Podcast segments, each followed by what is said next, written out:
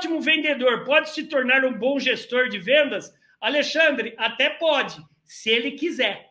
Se ele quiser. Sabe por quê, Alexandre? Eu estava dando uma consultoria aqui, Alexandre, para uma grande grupo é, imobiliário em Goiânia, né, isso sempre falo nas minhas aulas, meus cursos, nas minhas palestras, e eles estavam com perereco lá. Qual que era o perereco? Qual que era o problema? É o maior grupo imobiliário, tinham mais de 200 corretores de imóveis, e aí o gerente saiu de lá, foi para um outro objetivo profissional. O que, que a gestão fez? Quem que é o melhor corretor de imóveis? Ah, é o Zezinho. Vamos convidar o Zezinho para ser gestor? Porque ele é o melhor vendedor.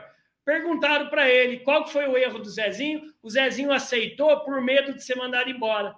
Depois de três meses, Alexandre, sabe o que aconteceu? Ele entrou em depressão porque o forte dele era ser um vendedor e não um gestor de vendas. E queimaram a carreira do coitado. Ele mesmo errou de aceitar por medo, ele tinha que ser sincero, e a direção errou de não perguntar para ele: você quer ser um gestor de vendas? Você quer ser um líder? Gente, porque não é demérito nenhum. Se você é um grande especialista naquilo que você faz, não é um demérito nenhum. Seja o melhor especialista.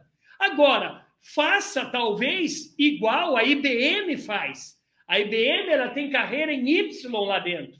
A IBM ela vai de um lado se você quiser ser líder, você vai liderar pessoas, e por outro lado, você não vai liderar pessoas, mas você só vai ser especialista. Para quem não sabe, a IBM ela tem o menor turnover do planeta Terra. É o menor rodízio de entra e sai de funcionários. E é uma das empresas que mais investe em treinamento do planeta. São quase 350 horas de treinamento ano que a IBM investe para cada um dos líderes e liderados dela.